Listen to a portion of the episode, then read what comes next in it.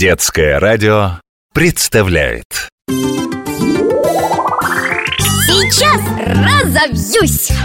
А что это за язык жестов? Смотри, это система знаков, поз и движений, ну то есть жестов, которые имеют определенный смысл, понятный без слов.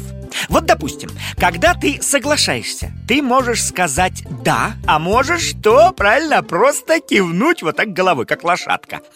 И наоборот, если ты с чем-то не согласен, ты резко поворачиваешь голову из стороны в сторону, и всем без слов понятно, что это означает «нет».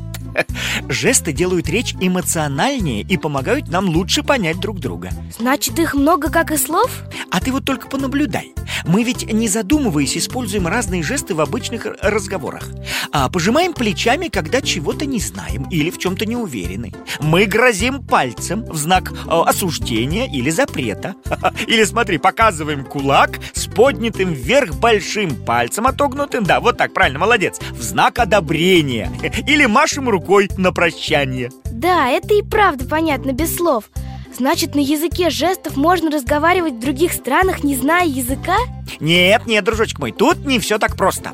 Одни и те же жесты в разных культурах могут обозначать разные понятия. Ну, например, самые простые движения головой для нас обозначающие «да» и «нет» в Болгарии, например, Греции и Индии значит совершенно противоположное. Да-да, запоминай. Кивок головой означает «несогласие», а чтобы сказать «да», надо, наоборот, помотать головой из стороны в сторону нашу русскую фигу, ну ты знаешь, что такое фига, или кукиш, не поймут, например, в Америке. Да, а поднятый большой палец в мусульманских странах считается неприличным жестом.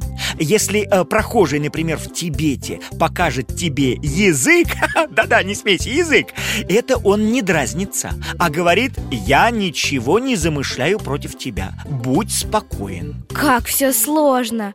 Как же не ошибиться с этими жестами? Есть одно универсальное средство, чтобы в любой стране, в любой культуре показать собеседнику свое расположение. Это, конечно же, улыбка.